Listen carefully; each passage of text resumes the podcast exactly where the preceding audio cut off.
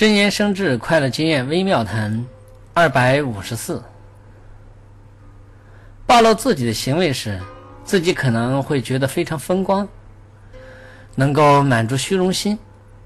但是别人都知道他怎样说过，怎样做过。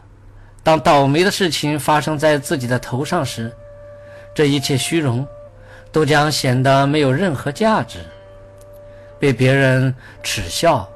被别人抛弃的时候，只能自己痛苦，其结果是被别有用心的人任意摆布，而真正幕后的黑手却往往逍遥法外。做这种露头露脸的人又有什么意义呢？作为智者，做任何事情时都懂得隐藏自己的行为，这也是对自己和他人的保护。隐藏的深，就不容易招致这些是非。